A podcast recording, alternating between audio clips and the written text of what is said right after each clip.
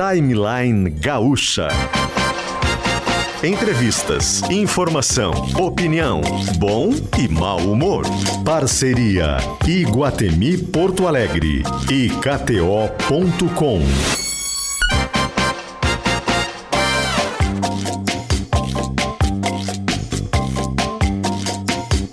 Luciano Potter, Mariana Secom e Paulo Germano.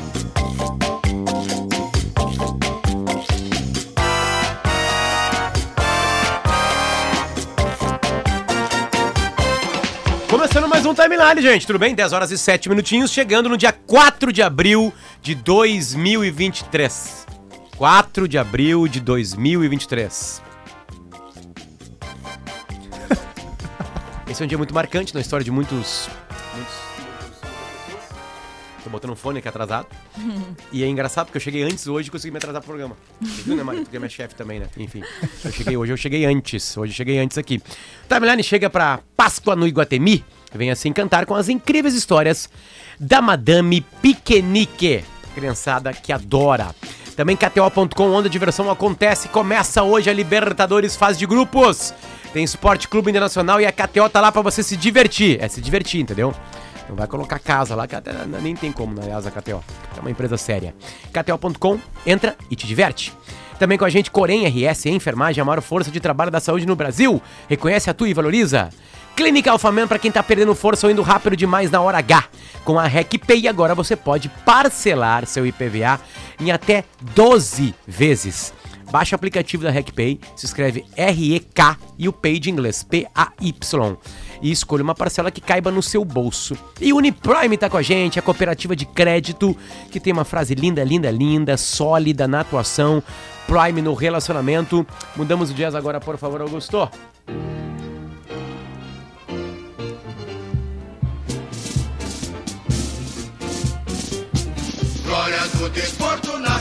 Parabéns, Esporte Clube Internacional, torcida colorada. Tem uma coincidência de começo de Libertadores, bem no dia do aniversário do Inter, 4 de abril. O Inter nasceu em 1909. Numa conta rápida, o Inter tem 114 anos, né? 114 A anos. conta é tua, não sei. 9 foi 100, 19, 110, isso aí, 114 anos de idade. 114 anos. Exatamente. Os irmãos Pop aqui pertinho, aliás. Ali, ó. Que assim, ó. O Inter foi fundado aqui assim, dá pra caminhar aqui, caminhando, dá uns, uns cinco minutinhos. Então, um beijo pra torcida colorada, que seja, que seja feliz. Hoje o meu filho perguntou se tinha jogo do Inter. Eu falei, hoje é aniversário do Inter. E ele falou. e ele falou assim: a gente vai perder de novo? Eu disse, não, hoje a gente vai ganhar, meu filho. Então ele já tá aprendendo o que é torcer pra um clube de futebol. E os gremistas não ficam tudo felizinho. Porque torcer pra um time de futebol é muito mais perder do que ganhar. Tô errado, É Pedro? verdade. Não, Né? é isso, é isso, faz parte. É que depende da fase, né? Eu cresci nos anos 90 com Bah, o Grêmio feliz. ganhando tudo e vocês arrasados. Não, né? eu no colégio era só eu e mais quatro colorados. Depois a gente inverteu a coisa, enfim, né? Então, feliz, feliz aniversário, Esporte Clube Internacional, certo? Vamos mudar o jazz de, de imediato de novo, Augusto? Tu que ficou procurando aí durante. 10 horas e 10 minutinhos. Ah, hoje o, o tema é qual? É, se- senhora grávida, Mari. Deu um É. susto na Mari hoje, Pedro, que eu cheguei na redação. Que que Chegou houve? por trás. Deu um susto, aquele susto de Ah, de- criança de de, E quinta série. deu um sim. grito assim, oi Mari. E eu dei um pulo. E aí eu lembrei que ela tá grávida. Mas é bom dar um sustinho. É. Não em grávida, né? É, pois é. Tomar susto eu gosto também, eu gosto de filme de terror, Mário. Não sei se vocês gostam disso. Tomar Depende. susto em filme de terror é uma coisa que eu, eu acho legal. Aquele, uh, sabe? Me eu dá não um- gosto. Eu, eu tenho um prazerzinho, assim. Tem alguns prazeres estranhos. seja. susto. É, Bom, gente, o a assunto. risada da Mari. É, uma risada meio amarela, assim, tipo. Vou mudar logo de assunto. Vambora, vambora. Vai, o Mari, assunto é do momento no Brasil é o novo ensino médio. Ontem saiu uma informação, vários portais nacionais, como o Folha de São Paulo, o Globo, noticiaram que o governo federal pretende suspender a implementação do novo ensino médio. Por enquanto, nada mudou. Esses portais ah, comunicavam que o governo estava preparando uma portaria que seria publicada daqui a alguns dias, suspendendo o novo ensino médio. Hoje, inclusive, o ministro da Educação, Camilo Santana, vai ter uma reunião com o Lula para discutir isso. O que é fato é que desde o início do ano tem uma polêmica, tem um debate muito grande nacionalmente, porque há muitos especialistas, educadores que defendem a revogação ou uma mudança no novo ensino médio, né?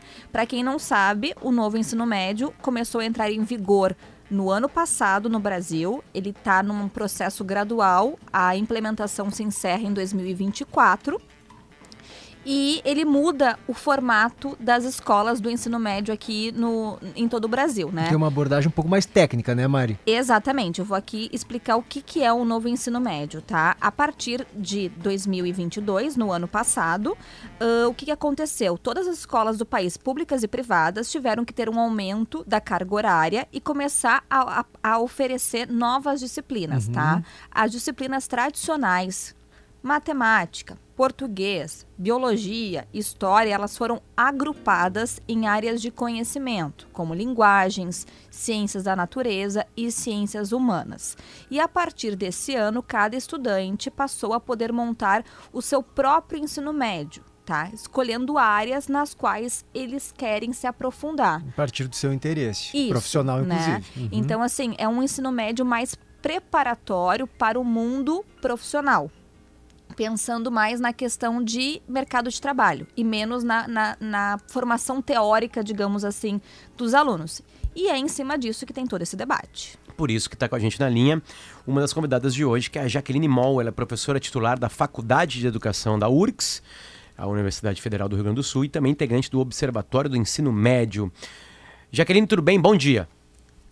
Bom dia, bom dia. Obrigado por nos atender. Num, Claro, assunto, num claro. assunto que é muito importante e que, professora, posso chamar, chamá-la de professora? Claro, Eu lógico. adoro isso, adoro isso. Obrigado, professora Jaqueline. Eu também adoro. É, porque, professora, tem, tem, tem pessoas que discordam disso, né? É, eu queria que a primeira senhora falasse no que as pessoas mais discordam. Depois a gente queria saber o que, que a senhora pensa, claro, né? Mas o que, que as pessoas mais estão discordando em cima disso aí? Bom, é, que bom poder estar conversando com vocês. É, é uma. A polêmica está posta porque, na medida em que se foi implementando nas escolas, foi se vendo a confusão que vem sendo gerada. O ensino médio brasileiro era bom? Não, não era. Não era.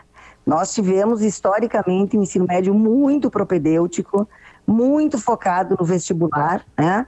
muito focado na seleção para o ensino superior, e a maioria nunca foi para a universidade no Brasil, né? Havia um processo e tem que se retomar um processo de expansão da, da matrícula no ensino superior, ensino superior de qualidade, É, e a maioria ia depois para o mercado de trabalho, que era o que a Kelly, eu acho que era a Kelly, ou quem é que estava aí falando, né? Devia Dizendo que agora Ah, não, aqui era a Aqui Mariana é Mari, Secom. a Mari. Ma- E Mari eu, Secom. Mariana Secom. Ah, Mari, Mari. Kelly tá em licença Mariana, maternidade. Bom dia, Mari. Bom dia. Ah, tá bem, tá bem. Mariana, bom dia. É, enfim, com essa perspectiva de que este novo ensino médio levará mais para os interesses do mercado de trabalho. Bom, então o que está posto? Nós estamos num limbo, porque é uma falácia que esse ensino médio vai aproximar mais os jovens do mercado de trabalho. Nós temos no Brasil uma experiência muito forte, muito séria de ensino médio de qualidade, né? que é a experiência dos institutos federais. Eu tenho aqui, inclusive, eu sei que a gente não tem tempo para isso, mas as matrizes curriculares, como é que se formam os jovens?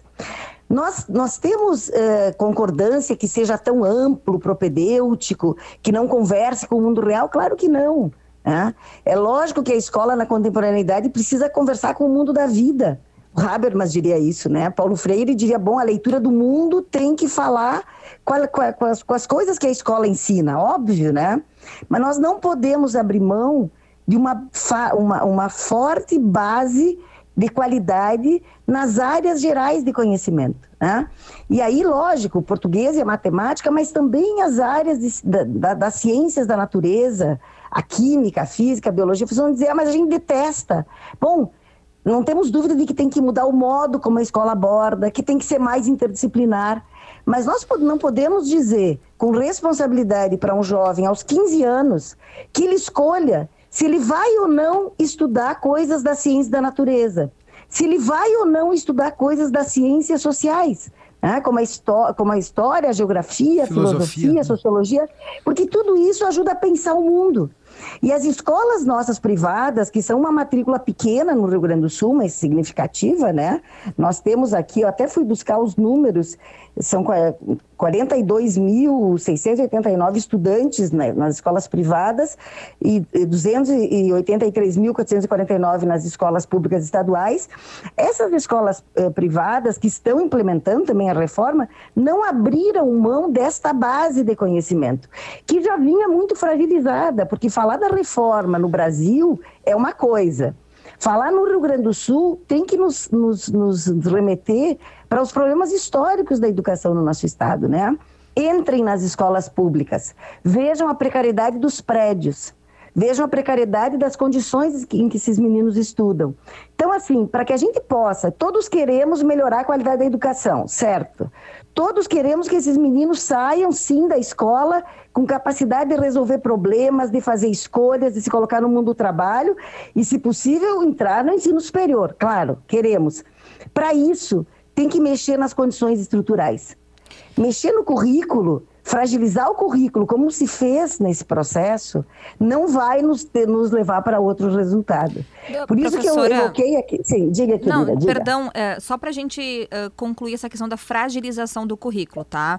Vai me corrigindo se eu estiver errada. Com o novo ensino médio, tá. 40% da grade curricular agora é flexível, né? Então, 60% da grade é aquela uh, grade mais tradicional, dividida em áreas de conhecimento, como matemática, uh, linguagem, ciências humanas. Igual para todo mundo, né, Igual para todo mundo. E 40% é da escolha do aluno. Isso?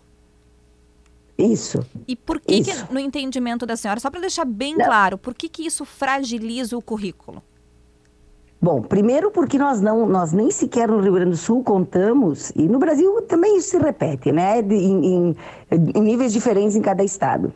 Nós não contamos nem com professores de todas as áreas. Tá? Uhum. Eu estou aqui com a, a, matriz curricular aberta. Para vocês terem uma ideia, eh, nós temos. Eh, vamos pegar a língua inglesa, o caso da língua inglesa, né? Porque a reforma torna obrigatória só três áreas, três disciplinas português, inglês e matemática. Todas as outras passam a ser de opção, embora o Rio Grande do Sul tenha feito um caminho um pouco mais responsável, apesar dos nossos problemas históricos.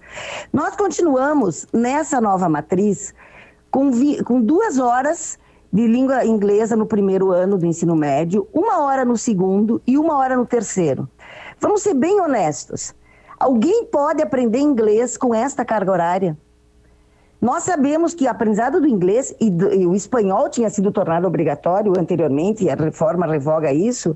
Eh, nós sabemos que aprender inglês e outras línguas, chinês, mandarim, francês, alemão, é super importante. Uma reforma que de fato queira colocar esses meninos na relação com o mundo do trabalho em outro patamar, tem que retomar algo que vinha sendo feito antes da reforma, e aí me permitam um parênteses, né? Um parênteses. Quando as pessoas dizem que se quer voltar ao que era o velho, é ignorar o caminho que vinha sendo feito nos últimos anos. Até 2016, se, vinha se fizeram diretrizes curriculares nacionais para o ensino médio, porque é um tema para especialistas. É maravilhoso quando todo mundo quer dar opinião na educação, mas é preciso falar com quem está fazendo a educação há anos no Brasil. Nós tínhamos um plano nacional de educação com uma meta específica, inclusive com a perspectiva de recursos, para mexer nessa base tão frágil, né? que nós temos aí. Nós tínhamos um pacto nacional pelo fortalecimento do ensino médio.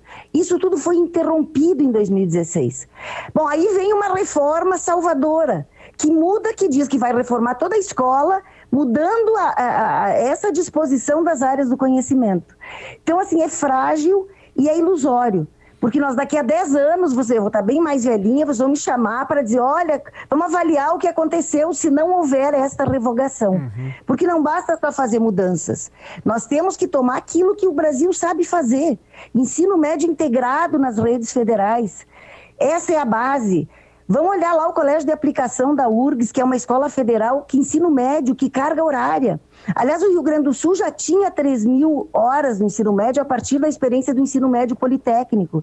Mas como se resolve sempre, por disputas político-ideológicas, destruir o que tinha antes e fazer de conta que agora se faz o novo e que é melhor, a gente não consegue avançar. Professora... Então, esta base Sim, diga. Pois, não, ele perguntar o seguinte... fala muito, né? Não, não tem problema, muito. não tem problema. A senhora fica à vontade, eu, eu não quero lhe interromper.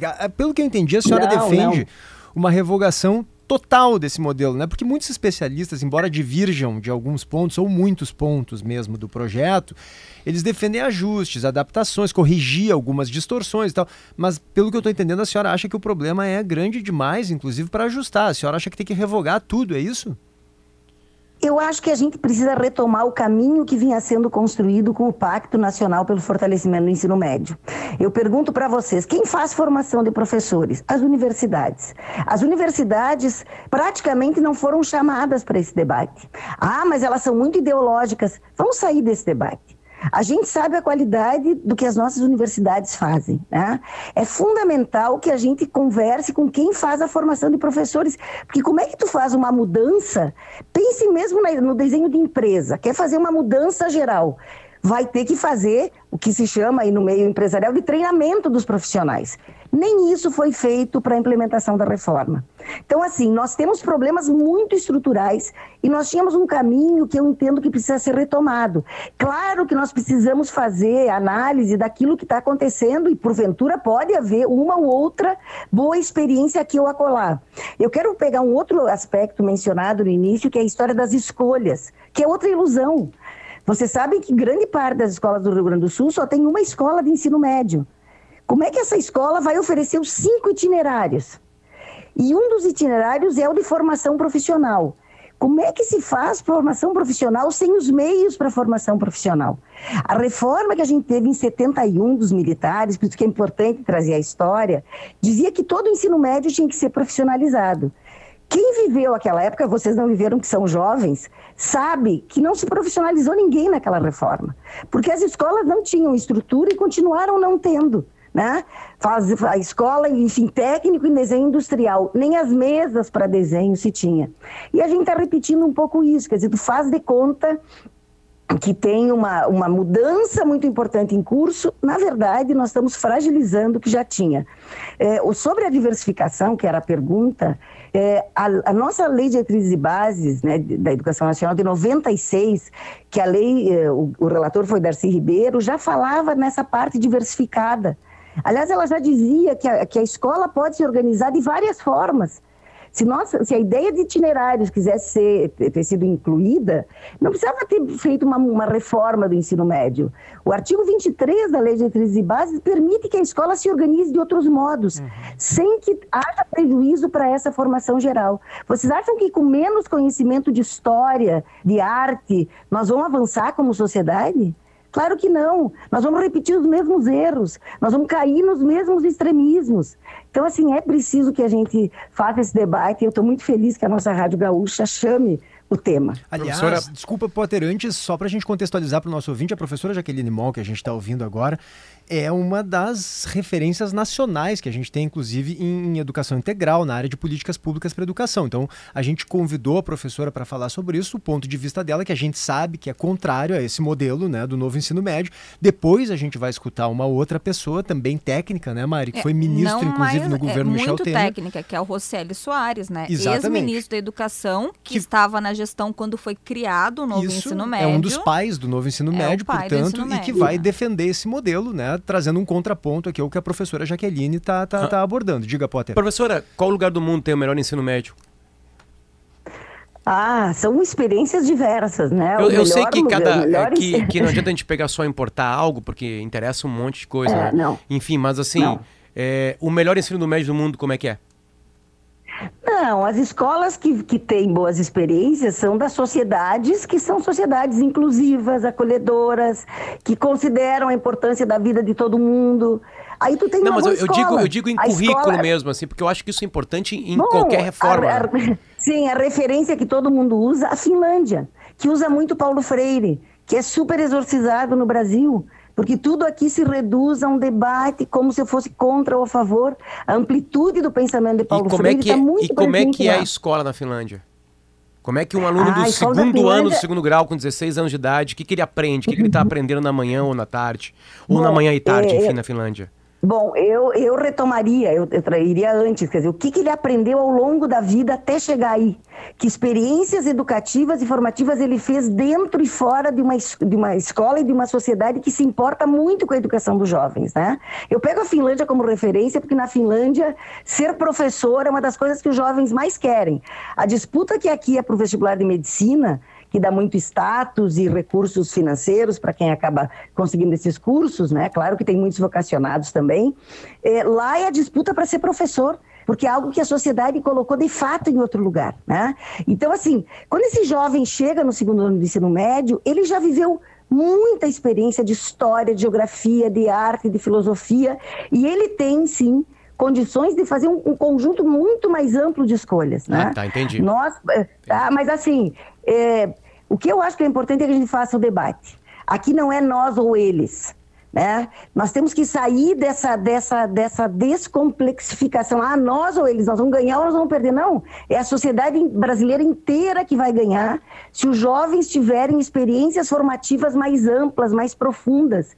Eu quero viver numa sociedade em que eu não chegue no, no supermercado e tenha jovens de, de 16, 17 anos que passam 7, 8 horas ali sem poder ler um romance sem poder estar na biblioteca da sua escola, no laboratório da sua escola.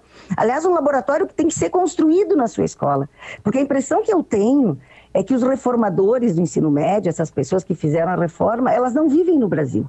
Embora o Rossielli, acho que inclusive é gaúcho, tenha sido é secretário. Uhum. É, enfim, embora, é, enfim, ele seja daqui, tenha sido secretário no Amazonas, em São Paulo, tenha estado no MEC e tal, mas, bom, qual é a relação, de fato, com as escolas reais? E eu peço a vocês que entrem, visitem o Júlio de Castilhos, na frente aí da Zero Hora é o Protásio. Vão ver as condições em que as escolas estão. Claro que nós precisamos renovar o currículo, e nós vínhamos fazendo esse movimento, né, com o ensino médio inovador. Nós temos a experiência extraordinária no campo do ensino médio por alternância que o aluno tem o tempo escola e o tempo comunidade para exatamente poder trazer para a escola os problemas da vida real, né? Da, da plantação, da colheita, da criação dos bichos. Tudo isso a gente são experiências que o Brasil tem. E a gente fica achando que dá para colocar num novo modelo, e num modelo que, inclusive, as escolas não, não, não compreenderam.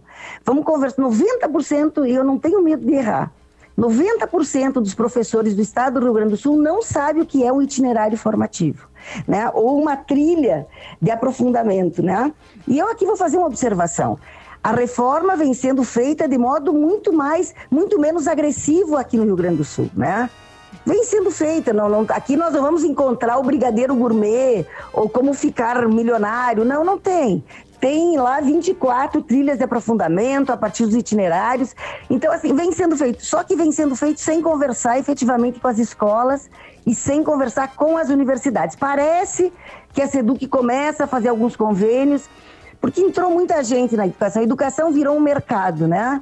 Virou um mercadão. Várias, várias, vários institutos, fundações vendendo serviços. Gente, a educação é uma coisa muito sagrada para um país. E o Brasil nunca completou a sua tarefa de educação pública, né? Perfeito. Então esse é o nosso desafio. Professora, muito obrigado pelo seu carinho de nos atender aqui e colocar o seu ponto de vista para a gente. Contem sempre comigo. Um grande, grande abraço. Professora titular da Faculdade de Educação da URGS, integrante do Observatório do Ensino Médio, Jaqueline Moll, falou com a gente agora. Deu uma procurada aqui na internet. Perguntei pro chat GPT, mentira. Uhum. As crianças na, na Finlândia só precisam começar a frequentar a escola a partir dos 7 anos de idade. Para os pais que querem começar mais cedo, o governo oferece um programa de aprendizado por meio de brincadeiras. Até os 7 anos, é brincadeira. O jardim, a creche é brincadeira. Uh, vamos lá. O modelo finlandês não é dividido entre básico, fundamental e médio, como é aqui no Brasil, né? Uh, as aulas vão de, das 9 às 14, então ninguém acorda cedo. Ninguém acorda seis A gente fez essa discussão aqui no timeline, inclusive, né? Há intervalos a cada 20 minutos.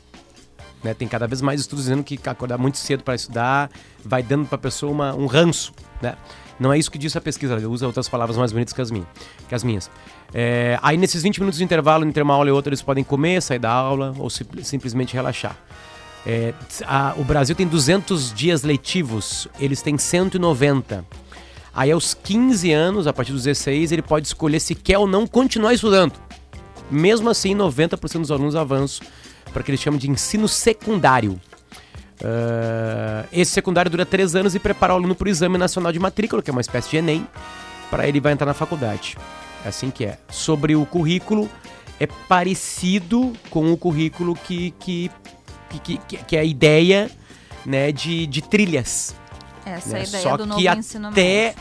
o, ele chegar no que a gente vai chamar de segundo grau, ele teve aula de tudo. É que, assim, a, a doutora Jaqueline, a doutora, é, perdão, é professora, falou um pouco sobre isso. Mas o que que tá pegando principalmente? Ah, a gente quer ter um, ensino, um novo ensino médio com trilhas. Certamente uma das trilhas mais escolhidas pelos alunos será algo que, envol, que envolva tecnologia. Nós temos escolas que não têm laboratório de informática. Essa é uma realidade. Ou escolas que têm laboratório de informática com um número limitado de computadores. Como dar conta né, de atender toda essa demanda. Os professores estão dizendo que não foram capacitados. Tem professor, segundo relatos no nosso WhatsApp, até mesmo em matéria que eu já li no Globo, dando aula sobre como fazer brigadeiro. Então, uh, a- a coisa, ao que parece, ela não foi bem conduzida nos cinco anos que tivemos para nos preparar para isso.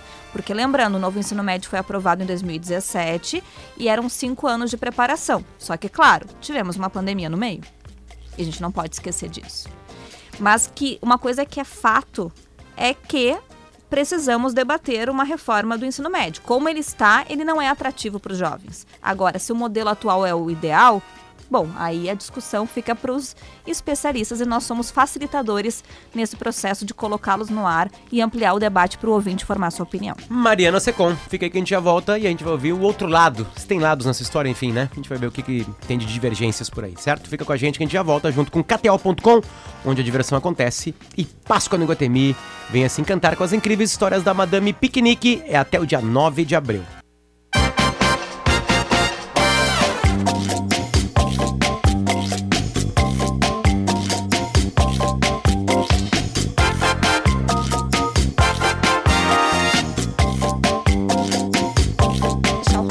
Incrível coincidência, Paulo, quem que a gente tá recebendo agora aqui? estadual Marechal Rondon lá de Butiá. Ele- e eles estão em qual série? Alunos do primeiro e segundo ano do ensino médio, média de idade de 16 anos. 16 anos, beleza. Quais as trilhas tem lá? Vem cá. Vem, vem aqui, uma aluna vai nos contar. Como é que é teu nome? É, eu sou Marina Marina, do quê? Pereira de Abreu. Eu tô no segundo ano. Ah, no Rondon a gente tem as trilhas de empreendedorismo e expressão corporal. Explica pra gente um pouquinho o que que é cada uma das trilhas. Bom, eu sou da área do empreendedorismo, né? Então, expressão corporal não sei dizer muito bem como é que é. No empreendedorismo a gente tem mais disciplinas focadas na área de humanas. Então, e tem também disciplinas novas, tem ini- iniciação científica e empreendedorismo. Tem mais alguma outra? E direitos humanos e cidadania. São, são disciplinas interessantes até. Envolve a questão de humanas, só que o ruim é que diminui algumas outras cargas horárias de outras matérias, Tipo né? quais? Isso, o que que reduziu? Pois é, por exemplo, história reduziu, física também, que é importante a gente ter bastante período, né, para aprender mais. Química diminuiu também. A gente tem outra agora que eu lembrei que é ciclo de vida dos materiais, que é, tipo de biologia, assim, sabe? Uhum. E aí diminuiu também a carga horária de biologia.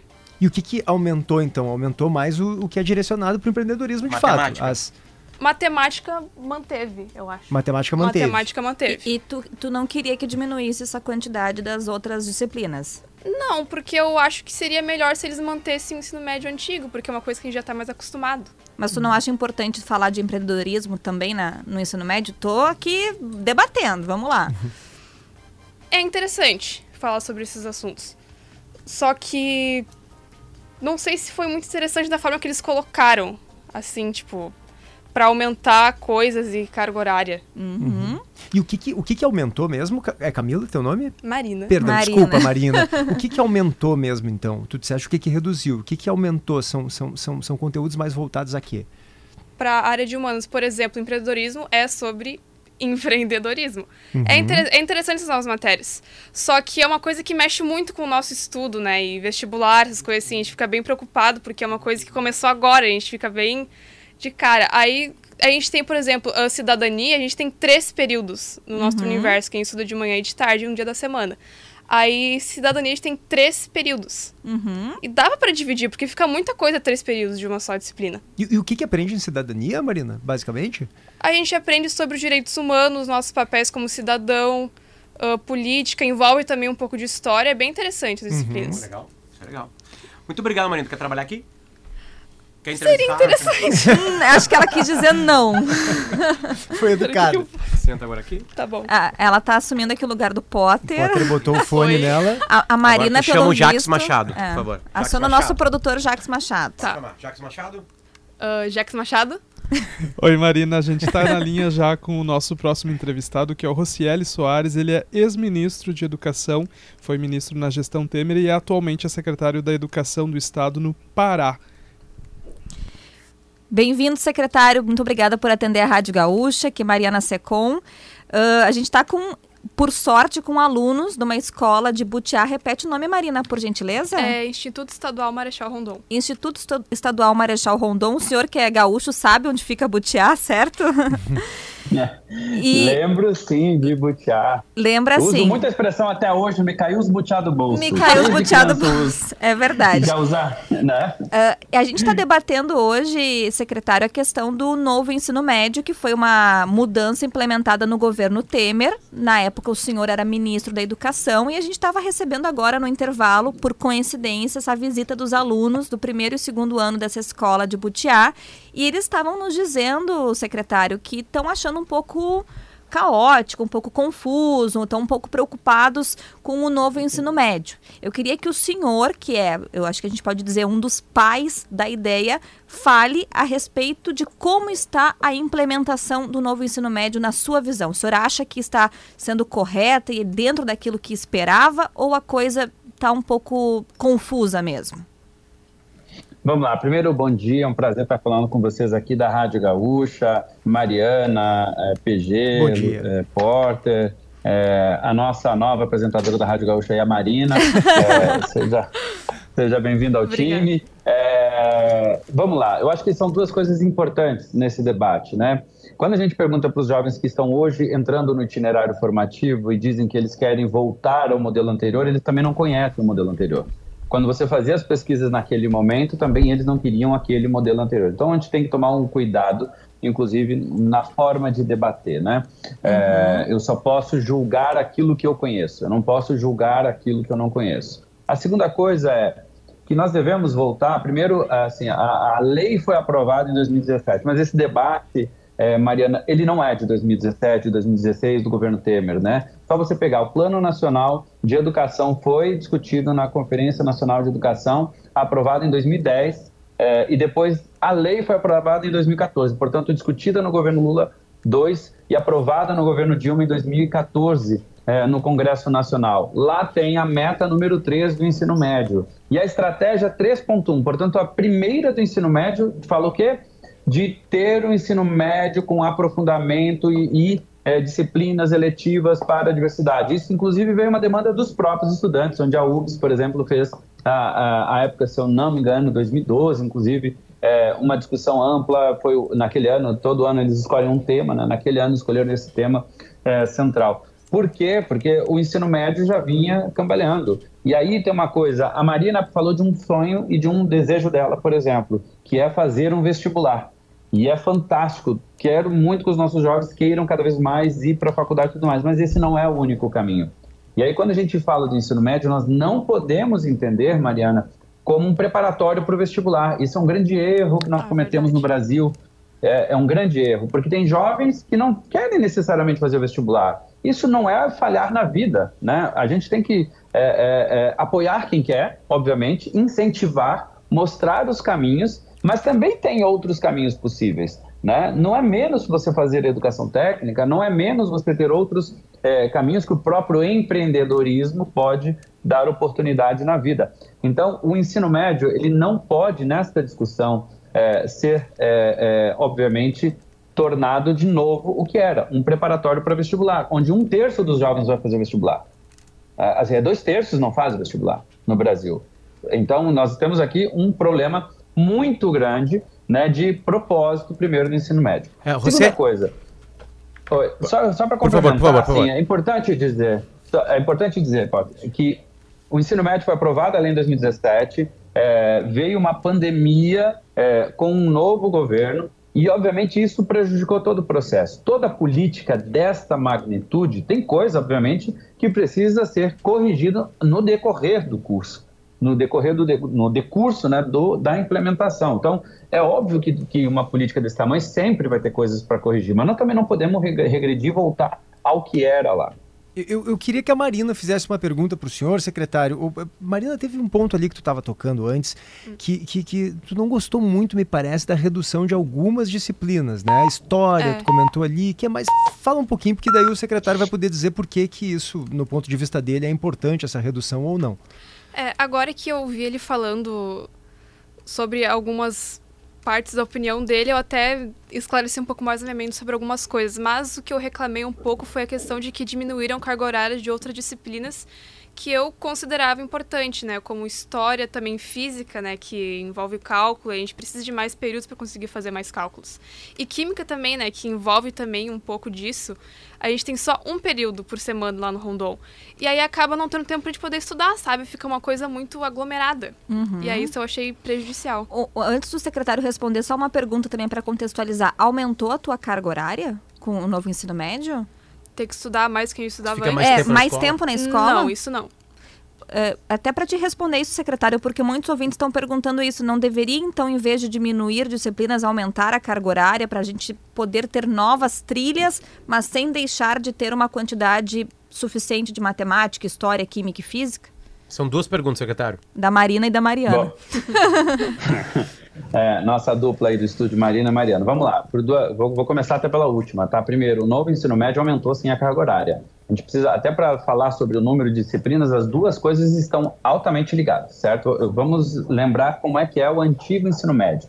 O antigo ensino médio são 2.400 horas no total, 800 horas é, é, por, ano. É, por ano, certo? O novo ensino médio passou a ser mil horas por ano, obrigatórios. Então, aqui tem uma diferença grande. A Base Nacional Comum Curricular é o documento, minha querida é, apresentadora Marina. É, qual é o seu sobrenome, Marina, que é para eu me referir Pereira corretamente? De Abreu. Pereira de Abreu. Marina Pereira de Abreu, nossa nova apresentadora da Gaúcha. Marina, é, esta, a, a, esta parte da Base Nacional Comum Curricular é o que diz quais são as aprendizagens que você precisa ter, que são essenciais, que você e todos os seus colegas, ou seja, no Brasil inteiro, aqui no Pará, onde eu estou, ou no Rio Grande do Sul, ou em São Paulo, onde já fui secretário, no Amazonas, onde já fui secretário, ou né, no Mato Grosso do Sul, enfim, em qualquer lugar. E isso envolve português, matemática, filosofia, história e tudo mais. E aqui tem uma primeira coisa, né? É, eu não preciso necessariamente, para ensinar história, ter uma disciplina chamada história eu não existe uma confusão sobre isso. Eu preciso do professor de história, obviamente, mas eu posso trabalhar com um, um formato organizacional que a maioria do mundo, inclusive, é, é, é mais desenvolvido, é, utiliza, né? É, e com melhores resultados na educação.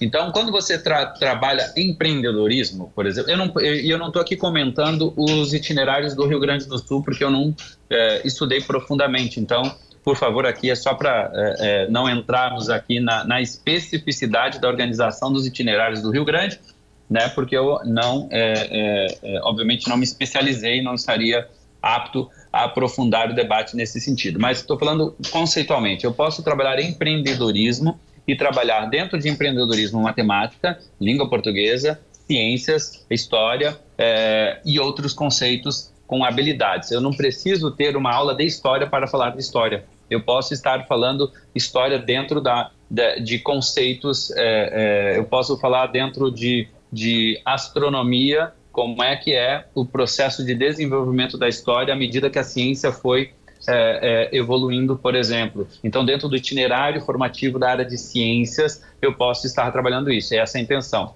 Então, é, eu não tenho uma diminuição grande, eu tenho uma diminuição de 600 horas do que seria a parte comum e um crescimento de outras 600 horas. Então, eu aumento o tamanho do ensino médio com a reforma e tenho a possibilidade do aprofundamento. O aprofundamento, é importante dizer que a gente está alinhando as políticas ao mundo.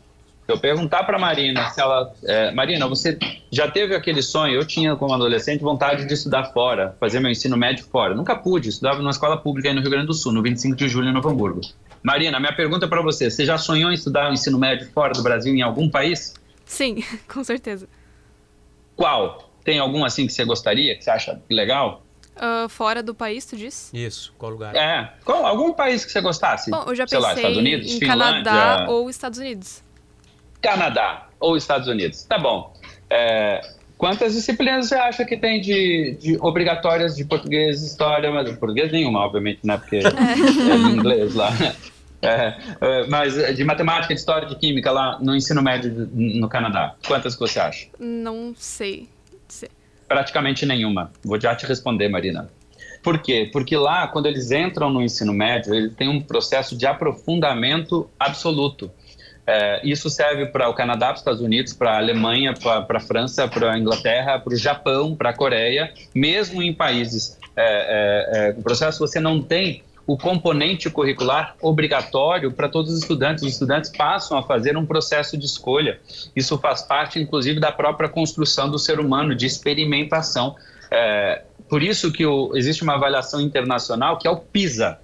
O PISA mede a qualidade da educação no mundo. Vocês sabem por que, que o PISA é feito na idade e não numa série? Ele é feito aos 15 anos. Ele mede o que você sabe aos 15 anos. Não interessa se você está no primeiro ano do ensino médio, no segundo ou no nono ano do ensino fundamental. Por quê? Porque o mundo inteiro vai com educação básica, geral, formação básica até os 15 anos. Depois eles começam com os aprofundamentos. E aí fica, ah, obviamente, é, caminhos, itinerários, como a gente está chamando aqui, diferenciados. Secretário. Então, é, Des- Oi? Desculpa te interromper, que o nosso tempo está acabando. Ah, tem assim, o nosso WhatsApp está repleto de ah, pessoas defendendo o novo ensino médio e tem pessoas, muitas, acho que talvez a maioria criticando, tá? Não a reforma em si, mas ah, demonstrando dificuldades, tá? E eu queria que o senhor comentasse, por exemplo, professores despreparados, tá? É um tema que bate muito aqui, que os Aliás, professores professores aqui da própria Marechal Rondon falaram que foram pegos de surpresa, que foram, que é, adaptar, enfim. os professores não estão preparados. Ah, uma, uma, uma mãe falou que a trilha que o filho dela queria estudar não tinha disponível na escola. Então, ou ele trocava de escola ou se contentava com uma outra trilha. Ah, enfim, ah, o nosso WhatsApp tem falta de estrutura nas escolas, dizendo que as escolas não têm ah, salas suficientes ou professores suficientes para dividir uma turma que antes era de 40 alunos aprendendo matemática, mas em um determinado momento essa turma tem que se dividir em duas de 20, por exemplo, para uma ter empreendedorismo e a outra ter expressão ah, corporal, que nem o, o caso aqui da, da Marechal Rondon. Então eu queria que o senhor falasse dessas dificuldades. Estão falando aqui que o nosso, a nossa escola pública, principalmente, ela não tem condições no momento de implementar o novo ensino médio como ele foi criado. É, vocês nos pegaram desprevenidos. É, ó, a Marina tá falando que foi pega desprevenida. Vamos lá, vamos lá. É, é, na verdade, é, a gente tem que botar isso na linha da história. Primeiro, eu gostaria de começar eliminando um, eliminando um problema. Não, existe um problema que não está relacionado ao novo ensino médio, mas que continua sendo um problema. Vou dar um exemplo. As pessoas falam da estrutura das escolas. Ah, a minha escola não tem quadra. Ah, a minha escola não tem laboratório. Tá bom. Então a gente cancela a reforma e volta para o antigo ensino médio e aí não precisa mais da quadra coberta, não precisa mais do laboratório. É isso? Não, não é isso, gente. O laboratório precisa no antigo, no novo, no velho, no, em qualquer modelo. Você precisa ter o espaço escolar melhorado. Então, a gente não pode confundir o debate do ensino médio que a gente deseja com a estrutura que a gente tem, porque a estrutura ela é insuficiente para qualquer um dos modelos. Ela- Esse é um problema que precisa ser atacado no Brasil, de melhoria da estrutura e tudo mais. Enfim, mas não pode se centralizar o debate, porque nenhum lugar do mundo que tenha evoluído com a educação é, é, começou. Ponto um. Segundo problema que eu acho que aí é muito verdadeiro. E quando eu digo que a reforma ela é necessária para o Brasil, nós obviamente temos que corrigir rumos dela. Nós tivemos uma, terminamos em 2018, veio um novo governo, em 2020 veio uma pandemia. Todo o processo de preparação para a implementação realmente teve uma série de prejuízos que avançou, mas eh, no Brasil, mas obviamente com uma pandemia no meio, você dificultou uma série de problemas, eh, assim, que já existiam, que já, já seriam desafiadores pela implementação em si, você- a gente exponenciou. Essa que é a verdade, assim, é, é, Mariana. Então, é, e é, por exemplo, a formação de professores. Né? Nós não temos professores despreparados, nós precisamos é dar suporte aos nossos professores. Tem só pra, professor até para aqui cuidar a expressão. de química dizendo que vai ter que dar aula de, de coisas que ele não sabe. Por exemplo, aqui no nosso WhatsApp, professor dizendo que está sendo Vamos lá, obrigado eu- a dar aula de trilhas que ele não tem conhecimento. É, eu não tenho como entrar no debate de novo do itinerário, obviamente, de como está organizado aí no Rio Grande do Sul e nem da atribuição, da lotação né, do próprio professor. Mas vamos lá. É, o ponto é, primeiro, independente de qualquer coisa, é formação. Eu acho que uma das lacunas que a gente tem nessa implementação é formação de professores, é apoiar os professores. Né? Agora, eu quero mais liberdade para que esse professor de química tá aí. Eu tenho um exemplo. Uma vez eu estava lá no Mato Grosso do Sul, é, é, e só para, eu sei que o tempo está tá, tá acabando, Um mas minutinho. eu queria dar esses, é, esse exemplo rapidamente. Eu fui numa escola e aí eu cheguei lá conversando com os alunos. Encontrei uma, uma Marina é, que foi me explicando lá na escola, é, Marina. E essa aluna, e ela era janeiro, estava nas férias. Eu sempre gosto de visitar a escola, é, é, estava no ministério ainda. É, e aí, pô, aí a diretora disse, pô, mas tem os alunos no no- no- na biblioteca conversando. Eu eu disse, pô, eu queria conversar com eles para entender e tal, uma escola lá de ensino integral já aplicando é, itinerários na época lá. Aí comecei a perguntar ao aluno, mas eh, qual é o seu itinerário, né? Aí ela, aí ela disse, qual, qual as eletivas, os itinerários e tal. Eu disse, ah, a minha, a minha que eu mais gosto é a, a vida de Frida Kahlo, né? Nossa grande artista mexicana, é uma mulher que influencia até hoje a sociedade no mundo inteiro. A Frida, eu achei, poxa, bem legal tal, né? O aluno falando sobre isso, daí disse, como é que é? É, é a professora de arte, como é que é? Eu disse, não, é, olha, a gente vai estudando a vida da Frida Kahlo, os movimentos importantes que ela fez, ao mesmo tempo vai desenvolvendo a arte é, dela e o nosso, a nossa professora faz a gente colher fuligem de carro, mais outros materiais e tal, e a gente faz a tinta para pintar os quadros. A avaliação da disciplina é feita nos quadros que a gente pinta com a tinta feita pelos com, com os colegas e com a professora. Aí eu disse, nossa, essa professora de arte deve ser bem legal. Ela disse, não, mas a professora não é de arte, a professora é de química que está dando essa aula. É, isso me marcou ainda mais sobremaneira, porque era uma professora que estava dando aula de química, porque ela usava o conhecimento químico para produzir, para fazer a tinta, para produzir o material com os alunos, mas trazendo outros assuntos de interesse dela e Certo. dos alunos, porque eles passaram pela escolha. E eu estou dizendo, é a mesma professora. Eu não conheço esse professor que está no estúdio, mas adoraria poder conversar com ele, saber quais são os interesses e de como que eu daria mais condições para ele brilhar ainda mais, que eu tenho certeza. A gente precisa dar apoio para os professores. Isso falta muito e a gente precisa avançar muito, mas não é retroagir a um modelo engessado que nós tínhamos antes a solução para o Brasil. Secretário, infelizmente não temos mais tempo, estouramos o programa. Muito obrigado pela sua participação e a gente vai pedir para ouvir o senhor mais vezes sobre esse assunto aqui.